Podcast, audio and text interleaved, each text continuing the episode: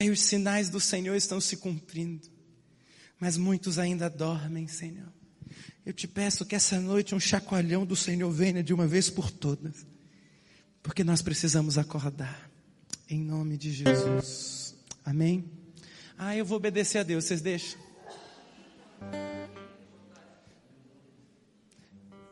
Ah, depois a gente vê os avisos aí, pode descer todo mundo. Depois a gente dizime oferta. Você vai dizer ofertar no final, irmão? Eu preciso ministrar o que está queimando no meu espírito. Eu falei para mim mesmo e falei para umas pessoas, eu não vou contar isso, mas eu preciso contar.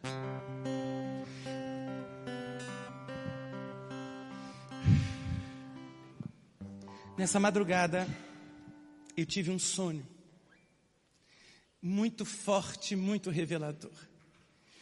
Eu sonhei que tinha uma pessoa vestida com umas vestes de satanismo e ela desenhava no chão um pentagrama. E ela colocava pólvora naquele pentagrama. E ela fazia muitos rituais. Preste atenção, isso é muito sério. Ela fazia muitos rituais. E eu, no sonho, me virei para trás. E quando eu fui para trás, eu vi que não era só ela, eram várias pessoas. E eu acordei. Mas quando eu acordei, eu continuei vendo aquilo. E era como se naquele momento o Senhor falasse para mim que eu não deveria, naquele específico momento, começar a interceder, porque Ele queria me mostrar aquilo que estava acontecendo. E eu vi para trás e eu saí do meu quarto, fui orar na sala de casa.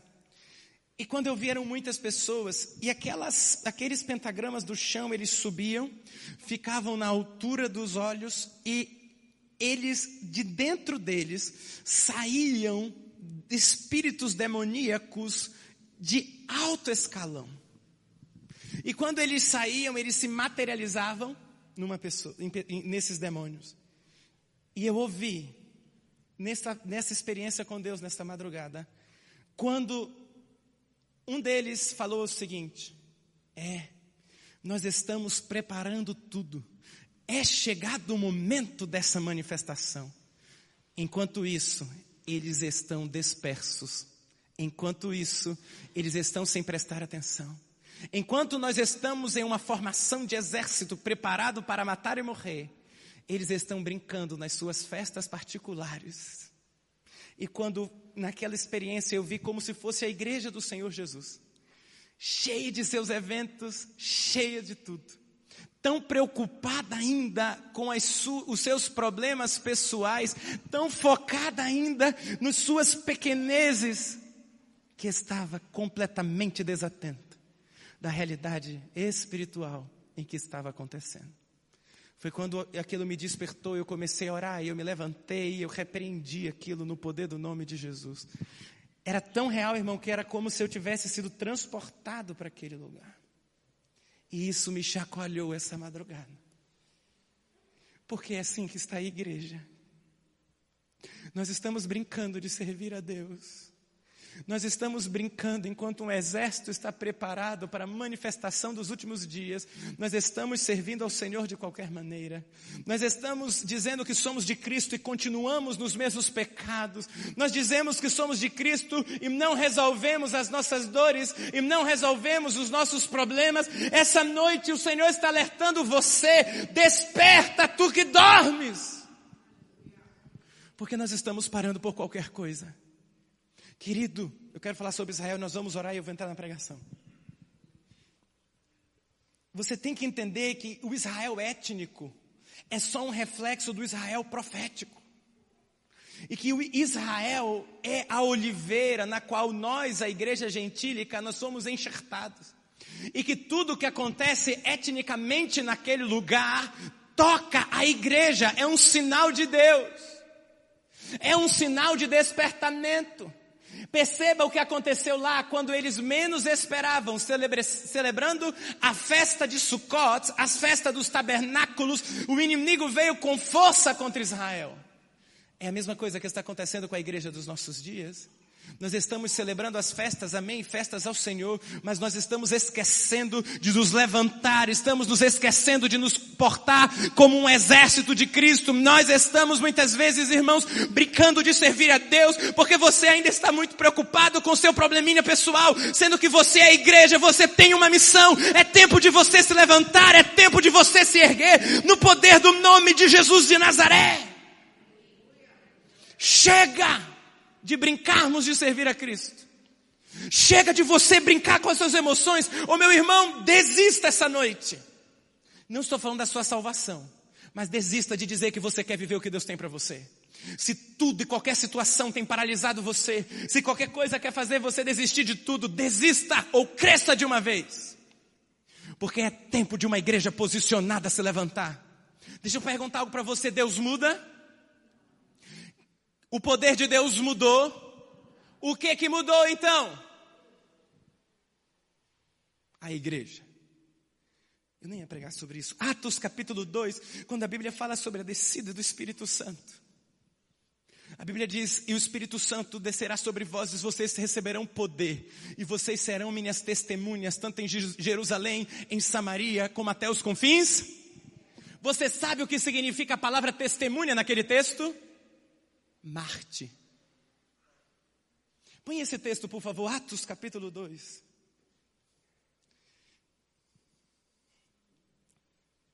Atos capítulo 2. Isso, vai versículo seguinte. Versículo 3. Não, é Atos 1, 8, perdão. Atos capítulo 1, versículo 8. Hey! Mas recebereis poder ao descer sobre vós o Espírito Santo e sereis meus mártires. É isso que está escrito no original grego. Sereis meus mártires, vocês vão estar dispostos a morrer por mim. O poder do Espírito Santo não é para você ter uma sensação, o poder do Espírito Santo não é para você ficar brincando de igreja. O poder do Espírito Santo é para preparar você para ser uma testemunha e, se necessário for, morrer por Cristo. Isso é Atos capítulo 1, versículo 8. Não é para nós ficarmos fechados nas nossas reuniões pessoais, é para nós nos levantarmos no poder do Espírito Santo, porque existe uma multidão indo para o inferno e nós celebrando festas particulares. Quando Deus está falando nesse tempo, é tempo de acordar, irmãos. É tempo de se levantar, é tempo de você pegar o seu propósito, como aprendemos domingo passado, e dizer: Eu não vou sair daqui, o Senhor me chamou, o Senhor me escolheu, eu vou me posicionar na minha geração. Ah, se depender de mim na minha geração, eu verei a glória de Deus se manifestar, eu verei cativos libertos, enfermos curados e uma multidão salva para Jesus. Mas enquanto você não entender e não romper com aquilo que é de mais antagônico à ação do Espírito, o que é de mais antagônico, pastor, com a ação do Espírito? É o egoísmo. O egoísmo não combina com a ação do Espírito Santo. O egoísmo não combina. É impossível você cheio de Deus e continuar egoísta pensando só em você mesmo, naquilo que você precisa para amanhã. Porque Jesus disse algo, vocês têm que entender que aqueles que buscarem em primeiro lugar o reino de Deus e a sua justiça, todas as coisas que vocês precisam, quanto ao comer, quanto ao vestir, quanto ao beber, essas coisas vos serão acrescentadas, porque aquele que está no centro do querer de Deus é alvo das bênçãos de Deus, não precisa se preocupar com essas coisas. Ao ponto de Jesus, em Mateus capítulo 6, dizer algo muito poderoso, ele diz o seguinte: os pagãos precisam disso, mas vocês não precisam se preocupar com isso, porque vocês têm um pai que cuida de todas as coisas. Mas nós estamos ainda vivendo um evangelho tão raso e tão distante daquilo que é o verdadeiro evangelho, que nós estamos focados, estamos nos esquecendo do cenário macro. Você faz parte de uma igreja global, vitoriosa, cheia do Espírito Santo, cheia de poder, de graça e de glória. Mas você precisa decidir entrar nessa dimensão essa noite. Você precisa aprender a se despertar essa noite. Porque hoje o Espírito Santo quer sacudir a gente. Sabe, irmãos, porque a gente para por besteira. A gente desiste de servir a Jesus por besteira. Qualquer coisa é motivo para parar. Não. Não é essa igreja que Jesus vem buscar, ele vem buscar uma igreja perseverante. Você crê nisso? Nós vamos orar para Israel no final. Gênesis capítulo 12, versículo 1. Há uma unção de temor mesmo do Senhor neste lugar. Ah, é, Gênesis 12, 1. Ora, disse o Senhor a Abraão: sai da tua terra, da tua parentela e da casa do teu pai, e vai para a terra que eu te mostrarei. De ti farei uma grande nação, e te abençoarei, e engrandecerei o nome, se tu uma bênção. Abençoarei os que te abençoarem, e amaldiçoarei os que te amaldiçoarem, e em ti serão abençoadas todas as famílias da terra. Pai, obrigado pela tua palavra que essa noite ela venha como martelo que esmiuça a penha, como espada de dois gumes, ao ponto de dividir alma e espírito junto e medula e discernir as intenções do coração em nome de Jesus. Sabe, queridos, eu estava orando e meditando nesses dias sobre tudo aquilo que Deus tem nos instruído por meio da Sua palavra. Deus tem falado muito com essa igreja sobre estarmos preparados, sobre a necessidade de amadurecermos espiritualmente, sobre a compreensão de que nós, Deus não vem estar preparando uma creche, Deus está preparando um exército, amém? Nós temos aprendido que nós temos de crescer para que possamos viver a realidade que o Senhor tem, e eu creio que tudo isso está muito alinhado ao cenário que está se delineando nesse tempo. Nós precisamos entender as movimentações dos tempos de Deus para que nós nos comportemos de forma correta. Por isso, estes são dias em que você precisa aprender a firmar as suas estacas. Diga comigo, eu preciso aprender a firmar as minhas estacas. Isaías 54, o profeta traz uma palavra de Deus para Israel e ele diz o seguinte: alarga o espaço da tua tenda, estenda-se o todo da tua habitação e não em peças, alonga as tuas cordas e firma bem as tuas estacas. Porque transbordarás para a direita e para a esquerda, e a tua posteridade possuirá as nações, e fará que se povoem as cidades assoladas. Essa é uma promessa de Deus para Israel. Ele diz: Olha, eu quero que você transborde para a esquerda, para a direita, para frente e para trás. Mas preste atenção numa instrução que existe. Se você não firmar bem as tuas estacas, você não vai poder transbordar. Se você não estiver muito bem firme os fundamentos da palavra, os fundamentos da fé, você não vai conseguir transbordar. É como se Deus estivesse dizendo, Israel, aquilo que habilita vocês ao crescimento, aquilo que habilita vocês é o romper, é o quanto vocês estão solidificados em seus fundamentos. Por isso, querido, somente se as estacas estiverem bem fincadas é que nós conseguiremos de fato experimentar o transbordamento de Deus. Existem fundamentos do Evangelho que, se eu e você negociarmos, nós não viveremos a plenitude do que Deus tem para nós. E o reino de Deus possui muitos, mas tem um fundamento: que se nós estamos dizendo que vamos para a guerra, se nós estamos dizendo que vamos orar até Deus se mover, se nós estamos dizendo que vamos orar até que o Senhor se manifeste, se este fundamento não estiver bem fincado, não vai adiantar. É quando, quando assistiram Dumbo? Dumbo, irmão. Dumbo mesmo. Você lembra que quando eles estão fincando as escadas, as estacas da lona do circo? De repente umas soltam e aquilo não se firma e fica aquela confusão até eles conseguirem firmar? É isso que vai acontecer comigo e com você. Se nós quisermos acessar as promessas de Deus sem os fundamentos da fé estarem solidificados na rocha que é Cristo Jesus e nas nossas vidas. Sabe? E eu creio que um dos fundamentos que nós precisamos erguer neste dia é o fundamento da família. Satanás de todas as formas tem atacado esse fundamento. Frases como o importante mesmo é ser feliz, o importante é como você se sente, tem levado a nossa sociedade a uma relativização enorme dos valores que na realidade são estacas do reino de Deus. Só que algo antagônico a esse discurso tem acontecido. Eles dizem o importante é ser feliz, o importante é viver, e esta geração nunca foi tão aprisionada. Escuta, eu ouvi uma estatística essa semana de uma pessoa que trabalha em uma empresa multinacional e que me disse que hoje no Brasil, segundo estatísticas por alto, se suicidam por ano 700 mil pessoas só no Brasil. Quase um milhão de pessoas estão tirando as suas próprias vidas na nação. A pergunta é por quê? Se essa é a geração da liberdade, se essa é a geração do pode tudo, eles não deveriam estar felizes? Todas as vezes que os fundamentos do reino são destruídos, a manifestação do reino é impedida. Todas as vezes que violamos um princípio do reino de Deus, o resultado é destruição e morte. Por isso, se quisermos de verdade experimentar o reino de Deus, precisamos praticar o reino de Deus. Romanos 14, 17 diz, diz o que é o reino de Deus. Porque o reino de Deus não é comida nem bebida, mas justiça e paz e alegria no Espírito Santo. Agora pergunta para pergunta você essa noite: o que que essa geração mais clama? Não são essas três coisas?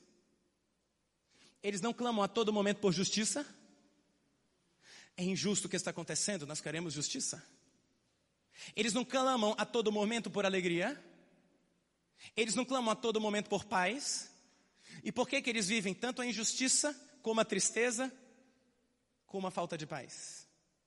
Porque eles não sabem que o que na verdade eles estão procurando com todo o seu coração nessa geração é a manifestação do reino de Deus. Mas nós só experimentamos essa realidade se nós aplicarmos na nossa vida os valores do reino de Deus. E Gênesis capítulo 12 marca o início da história da redenção.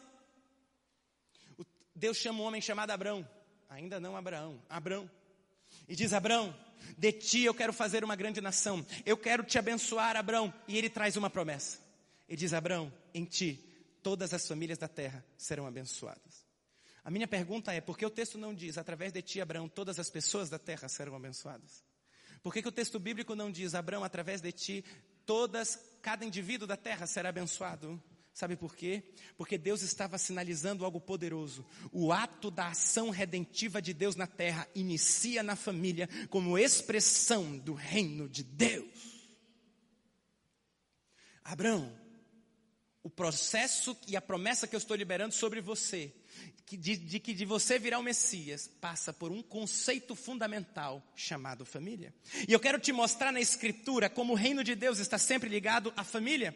Em Êxodo capítulo 3, versículo 6, Moisés diz o seguinte: Eu sou o Deus de teu pai, o Deus de Abraão, o Deus de Isaac, o Deus de Jacó. Moisés escondeu o teu rosto porque temeu olhar para Deus. Nessa experiência, quando Deus está se revelando a Moisés e comissionando ele a ser o libertador do Egito, ele diz: Eu sou o Deus de quem? De teu pai. Eu sou o Deus do teu pai. Eu sou Deus que se revelou, Moisés, na estrutura da tua família, na estrutura da tua genealogia. Eu sou Deus do teu pai, o Deus de Abraão, o Deus de Isaac, o Deus de Jacó. Sabe, querido, perceba que dentro do conceito bíblico está a ação dos propósitos de Deus transpassando pela família. Quando Deus quer revelar para nós o que, como Ele é e a sua potência e a sua graça, Ele escolhe a mesma linguagem. Isaías capítulo 49, versículo 15. A Bíblia diz algo interessante. Pode uma mulher esquecer-se do filho que ainda mama? De sorte que não se compadeça do filho do seu ventre? Mas ainda que esta viesse a se esquecer dele, eu todavia não me esquecerei de ti. A Bíblia está dizendo que para que eu e você possamos entender Deus, Deus evoca então um princípio de mãe. Assim como a mãe não pode esquecer o filho que ainda amamenta, eu, Deus, também não me esqueço de você. Em Isaías 64, versículo 8, a palavra de Deus diz assim: Contudo, Senhor, tu és o nosso Pai. Nós somos o barro e tu o nosso oleiro e todos nós obra das tuas mãos. Em Romanos capítulo 8, versículo 29, a Bíblia diz o seguinte: Porquanto aos que de antemão conheceu, também os predestinou para serem conformes à imagem de seu filho, a fim de que ele seja o quê? O primogênito entre em três textos somente da Bíblia, fora os milhares de outros que existem, nós vemos Deus se revelando na linguagem familiar ele se revela na expressão de uma mãe, na firmeza de um pai e na unidade dos irmãos. A família é tão importante para Deus porque a família é a expressão de linguagem escolhida por Deus para se revelar ao homem. Vou repetir isso. A família é a expressão de linguagem escolhida por Deus para se revelar ao homem. 1 Timóteo capítulo 3, versículo 1. A Bíblia vai mostrar as características daquele que pode ser pastor líder na casa do Senhor. Fiel é a palavra. Se alguém aspira ao episcopado, excelente obra almeja. É necessário, portanto, que o bispo seja irrepreensível, esposo de uma só mulher, temperante, sóbrio, modesto, hospitaleiro, apto para ensinar, não dado ao vinho, não violento, porém cordato. Eu amo essa expressão. Inimigo de contendas, não avarento, e que governe bem a sua própria casa, criando os filhos sob disciplina com todo respeito. Pois se alguém não sabe governar a própria casa, como cuidará da igreja de Deus? Mais para frente, em 1 Timóteo 3,12, a Bíblia diz o seguinte: O diácono seja marido de uma só mulher e governe bem seus filhos e a própria casa. Sabe o que a Bíblia está dizendo? Que o critério para que alguém possa exercer liderança na casa do Senhor é que ele, antes de tudo, tenha uma família estruturada e que vive debaixo da unção e da graça do Senhor. Isso aponta para mim uma realidade. Se aquilo que me legitima está no altar ministrando ao Senhor e ministrando às pessoas e ministrando à igreja de Deus, é o que acontece na minha casa, onde começa a primeira manifestação do reino? Em casa ou na igreja? Em casa. Mas nós temos invertido isso. E nós temos causado danos terríveis à igreja do Senhor e ao reino de Deus. Porque alguém enfiou na sua cabeça que você pode servir a Deus de qualquer forma e de qualquer maneira. Alguém enfiou na sua cabeça que o importante é você fazer, não importa o estado em que você está. Alguém diz para você que não importa, porque você vai lá, está precisando de alguém que toque. Ei, Deus não precisa de mãos sujas ministrando a Ele. Se quisermos ser um lugar em que Deus vai se manifestar, e se quisermos ser um povo através do qual o poder de Cristo vai fluir, nós precisamos firmar as estacas. E a principal delas neste tempo é a estaca da família. Perceba, é na, família, na família se forma a identidade e se gera o propósito. É na família que você aprende a ser filho. É neste ambiente que você aprende a receber a visão de um propósito. Por isso, irmãos, ao atacar as famílias, o propósito final de Satanás é atacar a manifestação do propósito redentivo de Deus. Por isso, o Senhor está nos alertando essa noite. Se quisermos transbordar para a esquerda e para a direita, se quisermos manifestar o reino de Deus, precisamos compreender entender que a nossa família é o cenário mais importante dentro deste cenário de guerra. Porque você pode conquistar o mundo, mas se a sua casa não estiver bem, Deus não está nem aí para aquilo que você construiu. É forte? Pastor, que palavra dura. É porque nós estamos em guerra. Não há tempo. Escuta, irmãos para nós não nos posicionarmos firmemente. Nós precisamos ser intencionais em erguer a nossa casa. Você pode pregar para multidões, se a sua casa não estiver bem, você será um fracasso. Nenhum chamado no reino de Deus custará a destruição da sua família. Nenhum chamado no reino de Deus custará a destruição da sua família. Se está custando, não é de Deus. Sabe, às vezes eu tenho a sensação que nós lutamos as maiores guerras do mundo e nós esquecemos de guerrear dentro da própria casa. Escute, Deus quer resgatar a sua casa. Deus quer resgatar o seu coração sobre a sua casa. Hoje o Senhor quer firmar a sua casa na rocha, mas isso depende de uma decisão intencional de caminhar nesta verdade. Porque uma família que decide caminhar nos propósitos de Deus é uma poderosa agência de manifestação do reino de Deus. Shereston, que é um teólogo disse o seguinte: a coisa mais extraordinária do mundo é um homem comum, uma família comum e seus filhos comuns. Porque isso é revolucionário nessa geração. Minha pergunta para você, na verdade, a de Deus essa noite é: como está a sua casa de verdade? Porque eu não estou lá, mas Deus está. Como está a sua família de verdade? Essa é uma noite de resgate e restauração. A mentalidade desta geração distorcida tem feito a gente ir conquistar lá fora, ao custo da destruição de dentro. Como está a sua casa, como está a sua família. Porque senão não adianta ir para a guerra. Se quisermos viver a plenitude do que Deus tem, então nós precisamos entender o que Deus estabeleceu para que eu e você vivamos como família. Agora o cajado come solto, aleluia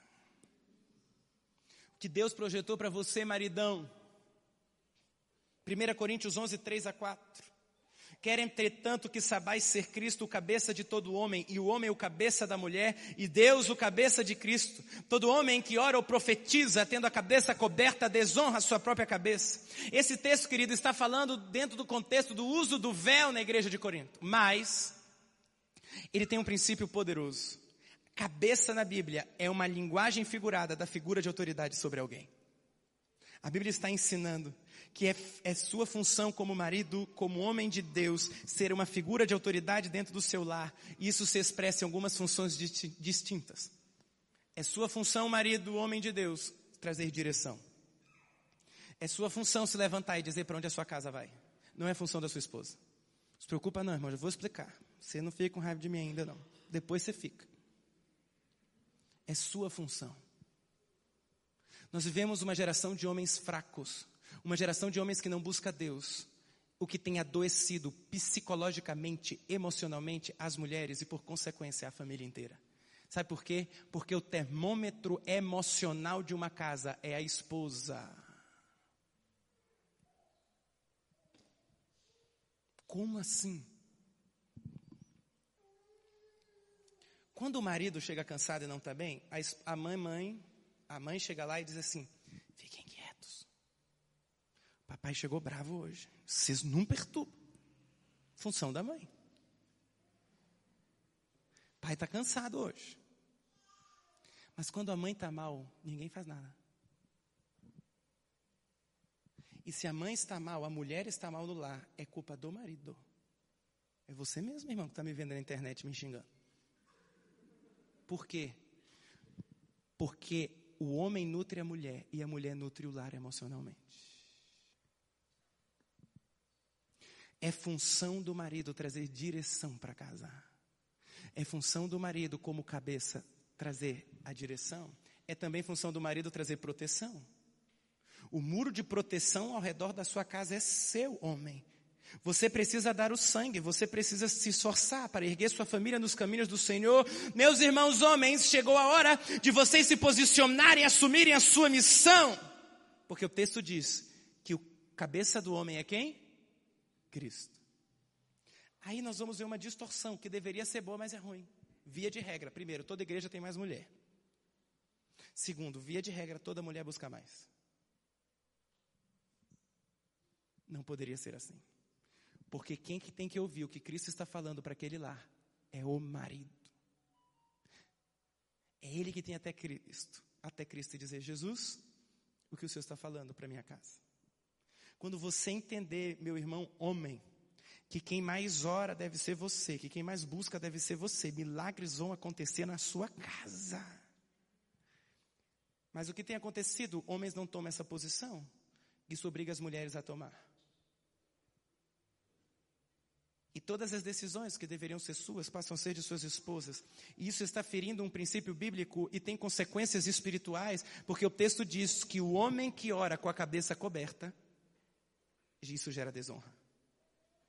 O homem que ora ou profetiza com alguém exercendo autoridade sobre ele dentro do ambiente familiar, está corrompendo o princípio do reino de Deus no lar e não vai viver os milagres daquela casa, não vai viver. Qual que é o problema disso, Danilo? Na Bíblia, toda promessa de prosperidade está ligada a uma ação de honra. Toda. Honra teu pai e tua mãe, para que te vá bem na terra. Honra o Senhor com as primícias dos teus bens. E se encherão de trigo os teus celeiros e transbordarão de vinho os teus lagares. Quando um homem não se posiciona em sua posição, a desonra vem sobre aquele lá. E as coisas não acontecem. Homens não posicionados geram famílias que sofrem. Escute, toda autoridade outorgada é uma responsabilidade delegada. Quando Eva caiu, as mulheres a partir dela teriam dores, mas quando Adão caiu, toda a terra foi amaldiçoada por causa dele. Meu irmão, chegou a hora de você se levantar, chegou a hora de você entender que tem uma missão. E quando você entender isso, os milagres vão acontecer. Amém. Agora vamos para as esposas que estavam muito felizes até agora.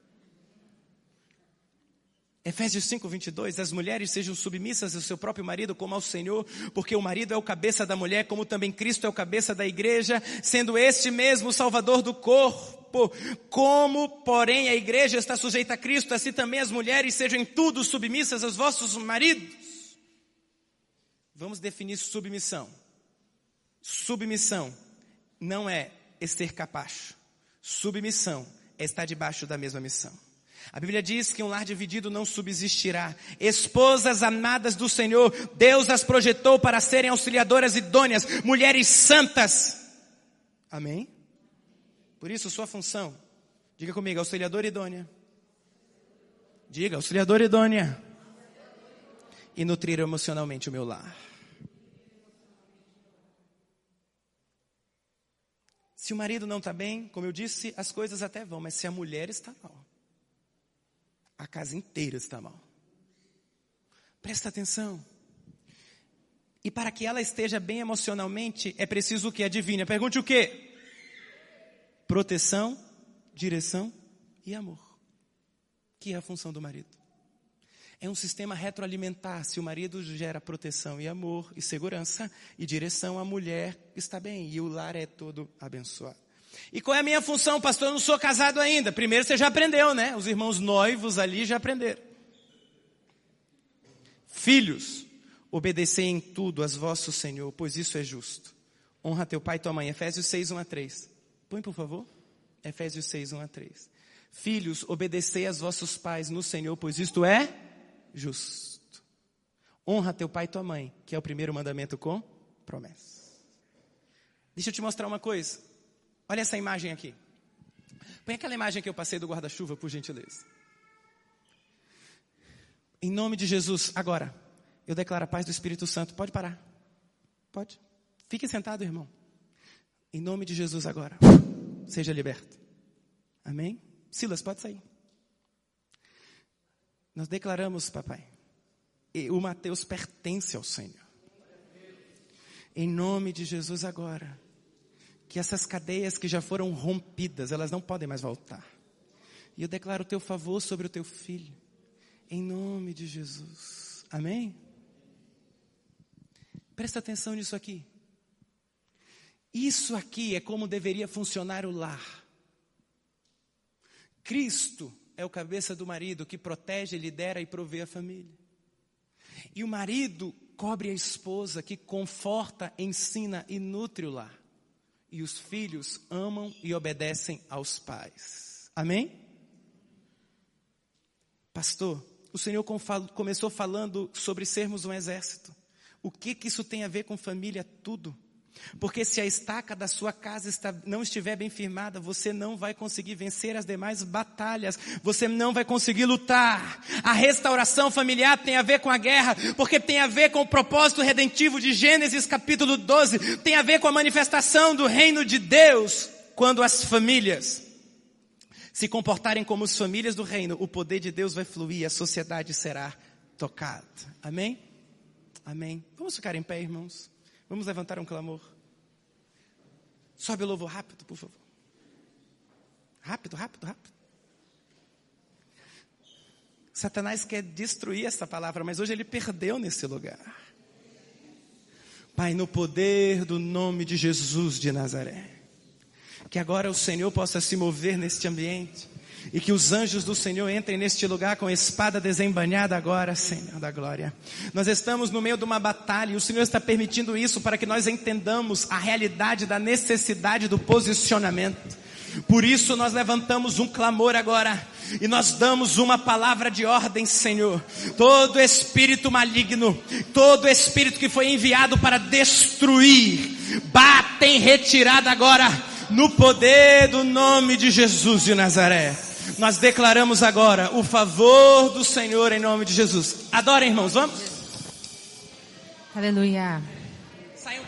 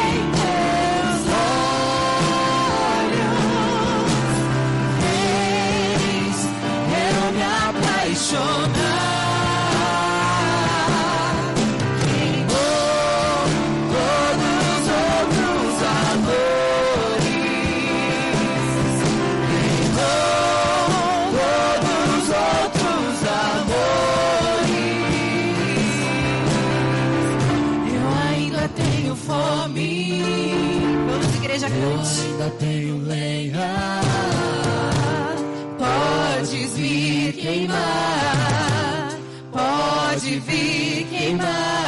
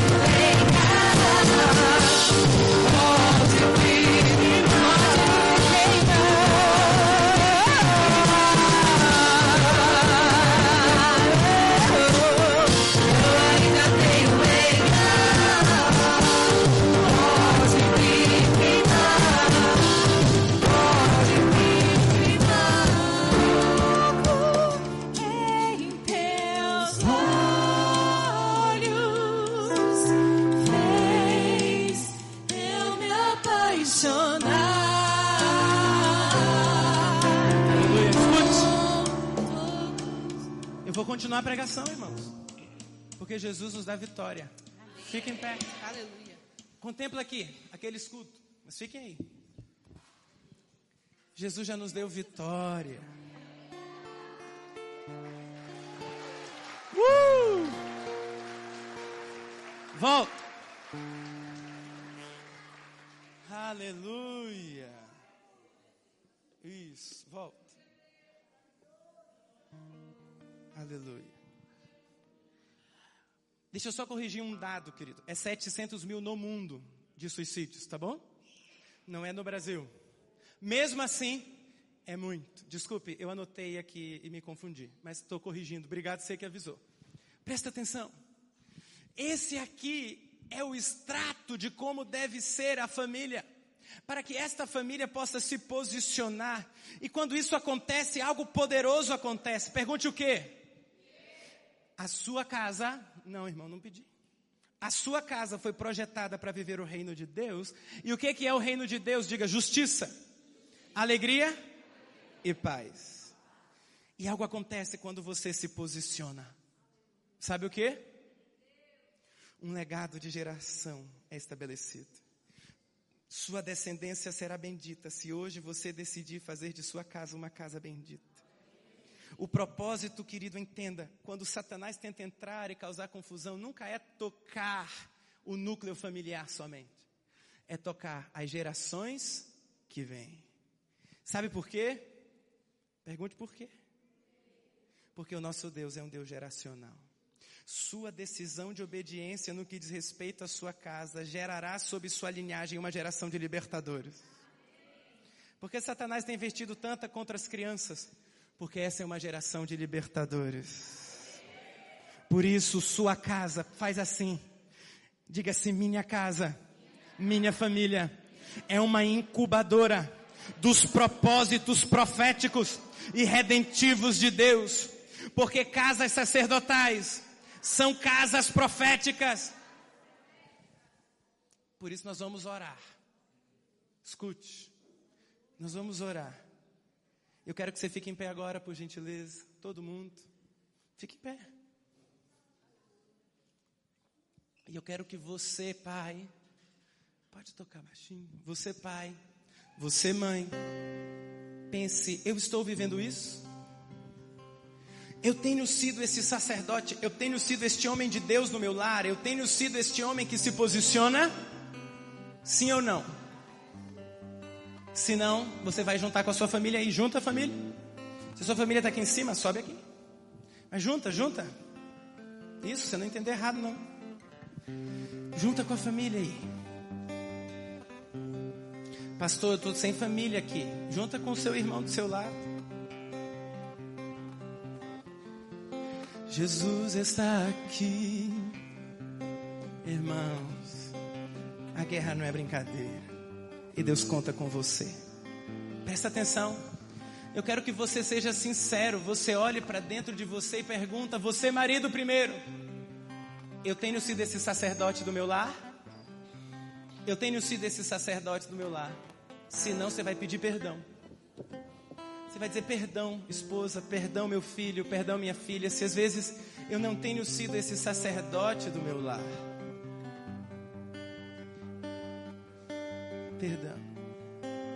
Pai, que agora o seu favor venha sobre nós e a paz do seu espírito reine e governe sobre todas as coisas. Pediu perdão? Agora você, mãe, talvez tenha que olhar e dizer: Eu preciso pedir perdão. Porque eu não tenho me posicionado como deveria.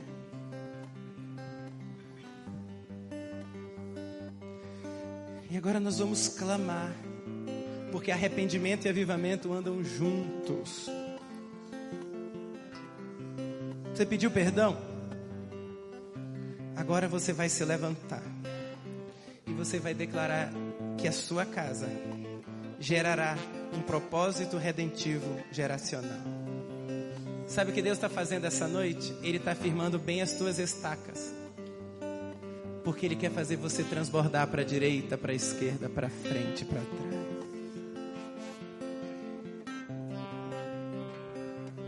Faz sentido isso que eu preguei?